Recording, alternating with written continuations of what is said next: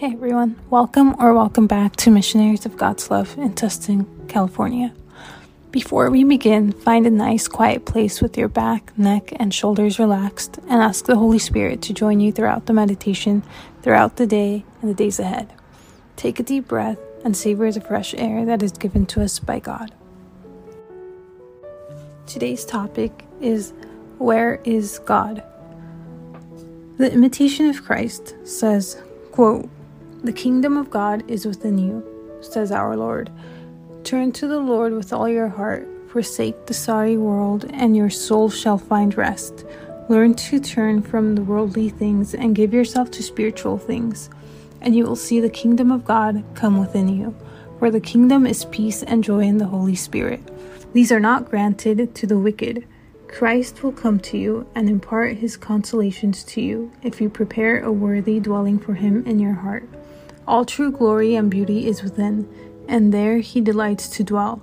He often visits the spiritual man and holds sweet discourse with him, granting him refreshing grace, great peace, and friendship exceeding all expectation. Come then, faithful soul, prepare your heart for your divine spouse, that he may deign to come to you and dwell with you.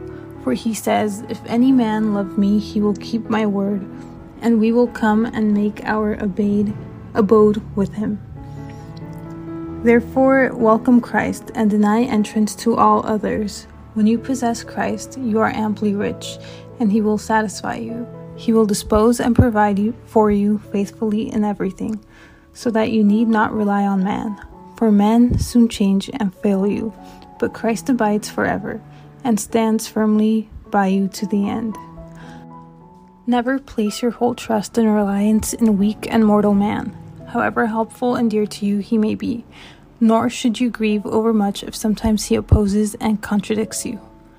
Those who take your part today may tomorrow oppose you, for men are as changeable as the weather. But your whole tr- put your whole trust in God. Direct your worship and love to him alone. He will defend you and will dispose all things for the best. Here you have no abiding city, and wherever you may be, you are a stranger and pilgrim. You will never enjoy peace until you become inwardly united to Christ. End quote. This means putting the kingdom of Christ first before all else. You will not find God in materialistic things or in the things that bring us pleasure. You will find God in your interior and in silence. Many people become friends with God, and it is one of the the best things of life. Christ's primary place should be your heart, and in your heart, you should never love anyone or anything more than Him. Depending on others can be a, weakness. The only one we should depend on is God, for He will never fail us. As we end today's prayer, say, Speak to me, Lord, for your servant is listening.